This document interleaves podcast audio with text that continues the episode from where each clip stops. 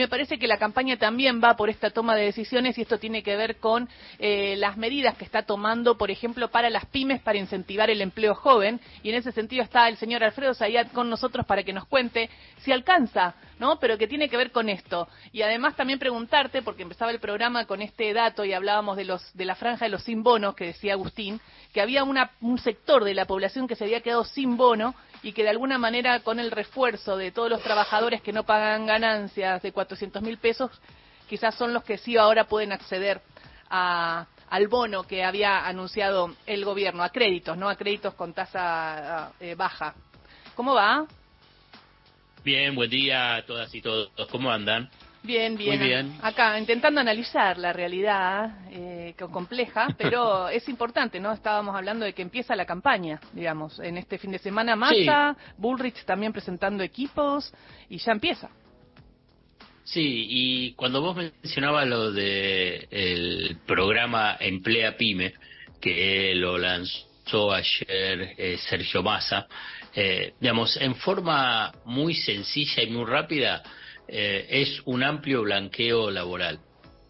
Esto es un beneficio muy importante tanto para las pymes como para los trabajadores que hoy están en la informalidad, que se asocia también con la posibilidad del traslado de trabajadores que están en programas sociales a la formalidad en una empresa eh, tradicional que puede ser una pequeña y mediana empresa, con unos beneficios muy importantes para las pymes para que eh, tomen a esos trabajadores, incluso al trabajo lo que se llama primer empleo.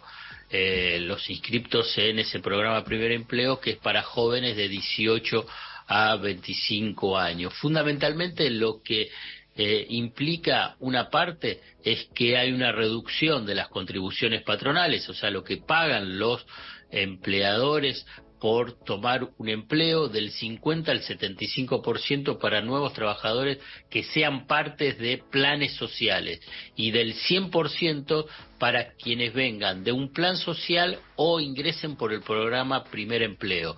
Y esto es por eh, 12 meses y, los trabajadores, cuando pasan a estar incorporados a la empresa, en forma formal y la empresa paga menos de contribuciones patronales, igual acceden a eh, los beneficios de la RT, a una obra social.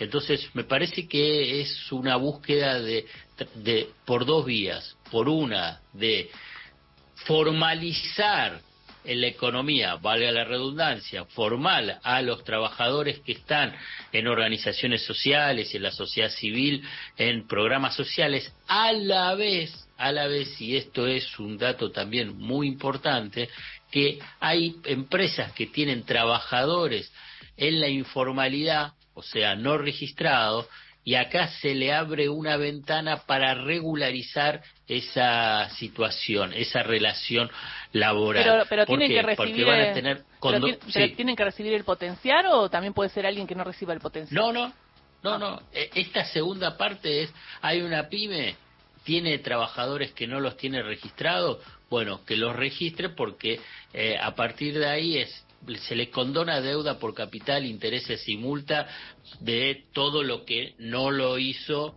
por los años que tuvo trabajadores eh, en forma irregular. Tampoco quedan liberados de sanciones penales. Eh, el trabajador no pierde los aportes, ya que se le va a computar los aportes no ingresados hasta 70 meses anteriores si estuvo en la informalidad. Entonces, me parece que ahí hay un eh, dobles beneficios, por un lado, para tratar de incorporar trabajadores que están en la informalidad eh, por programas sociales, potenciar trabajo, como mencionabas vos, pero a la vez, a la vez hay una eh, suerte de, en otro momento se llamaba, bueno, un blanqueo, o regularización laboral, que es esto último que yo te mencionaba. Sabes que la segunda parte la veo más posible, aunque el, dueño de la pyme quizás piensa, bueno, pero ¿qué pasará después de octubre? Si me animo a hacerlo ahora o no, son un año nada más, y después qué pasa, ¿no? Y vienen todas esas preguntas. Pero la primera ya se intentó varias veces en este gobierno. Recuerdo en durante la gestión de Moroni que hicieron Mi Empleo, un portal que juntaba a todos los trabajadores del potenciar, se supone, y todas las pymes que necesitaban trabajadores. Y esto nunca se terminó de dar. Tienen un banco que quedó ahí y no se utilizó.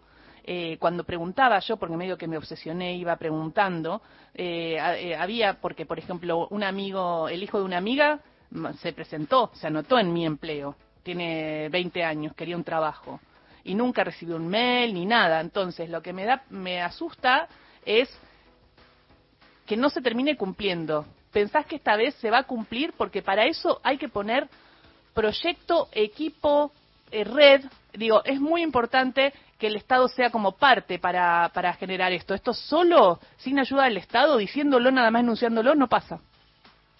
No, bueno, eso está claro que tiene que ser el Estado. Me imagino que a través del Ministerio de Trabajo, la Secretaría de Industria, por consiguiente el Ministerio de, eh, de Economía, tienen que estar comprometidos en, primero, la difusión y después en la, en la regularización y control eh, de, esta, de esta iniciativa. Y me parece que también es no solamente en el espacio electoral que tenemos en estos, en estos meses, sino que me parece que también es una señal hacia adelante de cuál es la, la estrategia de gestión de gobierno que tiene Sergio Massa en caso de ser presidente. Me parece que también hay que verlo en, en esta clave política. Eh, cuando vos eh, analizás, decís, bueno, ¿qué es lo que están pensando a nivel de programa de empleo? Vos cuando escuchás a la oposición, el programa de empleo es echar, es eliminar derechos, es eliminar derechos, por ejemplo, de, indemnizaciones, y a la vez es decir, bueno, tiene que reducirse el plantel de la plantilla de eh, los trabajadores del Estado. O sea que hay, además de una cuestión eh, electoral, me parece también que son señales fuertes en función a, una gestión del próximo gobierno. Está claro que si vos tomás esta medida es porque pensás que eh, bueno, hay que regularizar a los trabajadores que están informales, que hay que incorporar a los trabajadores de los programas sociales que tienen eh, aporte del Estado, pero que pasen a estar en las empresas y con todos los beneficios de protección al trabajador. Mm. protección al trabajador que hace tanto de obras sociales como de RT. Y hay un punto que vos ahí mencionaste que me parece importante, por lo menos eh, observar, que dice, bueno, viste que uno de los principales argumentos de las pequeña y media empresa o de empresarios o de su o de voceros económicos que dicen bueno las empresas no toman porque si no tienen que eh, por un lado las cargas patronales pero fundamentalmente porque está el riesgo de la indemnización. Y yo te digo lo siguiente Acá, con el tema de cargas sociales y cargas patronales, se hace cargo del Estado, un porcentaje muy elevado.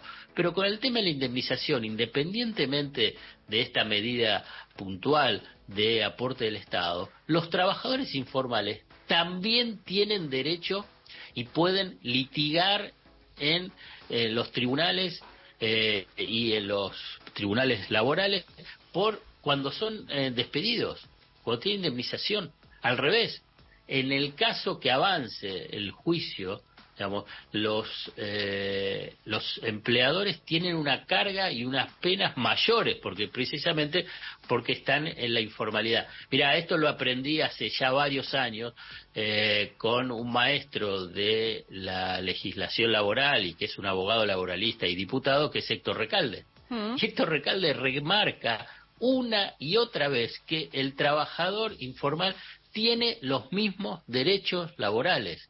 Y entonces, obviamente que no son reconocidos en, el mes a mes, pero en el caso de una indemnización también es eh, eh, tiene derecho a, a, cobrarlo. Obviamente que eso implica eh, todo una, un recorrido vinculado con eh, la justicia. Pero bueno, hay, hay muchos casos, muchísimos casos, donde la justicia laboral obviamente le reconoce esos derechos y, y, el, y, el y la pequeña y media empresa tiene que pagarlo en el supuesto caso que eh, tenga esa informalidad. Por eso me parece que hay una cuestión de eh, de avanzar sobre este criterio, sobre este criterio de la necesidad de la formalización, de la necesidad de la formalización porque hace tanto a la protección inmediata, que es, por ejemplo, tener una obra social, pero también a futuro, que es el de los aportes previsionales, o sea, para una futura jubilación. Y fíjate que en este blanqueo, regularización laboral,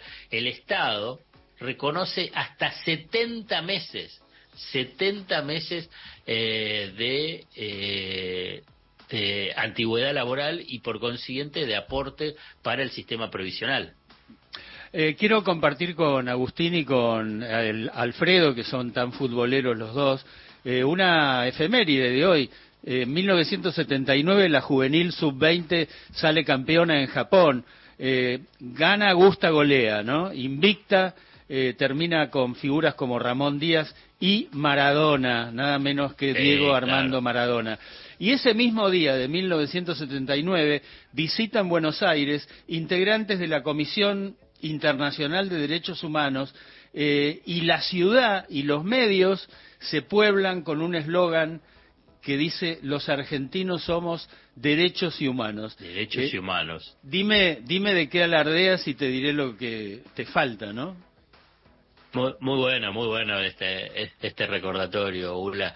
Eh, te digo la primera parte de la primera porque yo era un niño adolescente. Eh, nos levantábamos a las 7 de la mañana o antes, la madrugada, para ver los partidos, porque se juega en Japón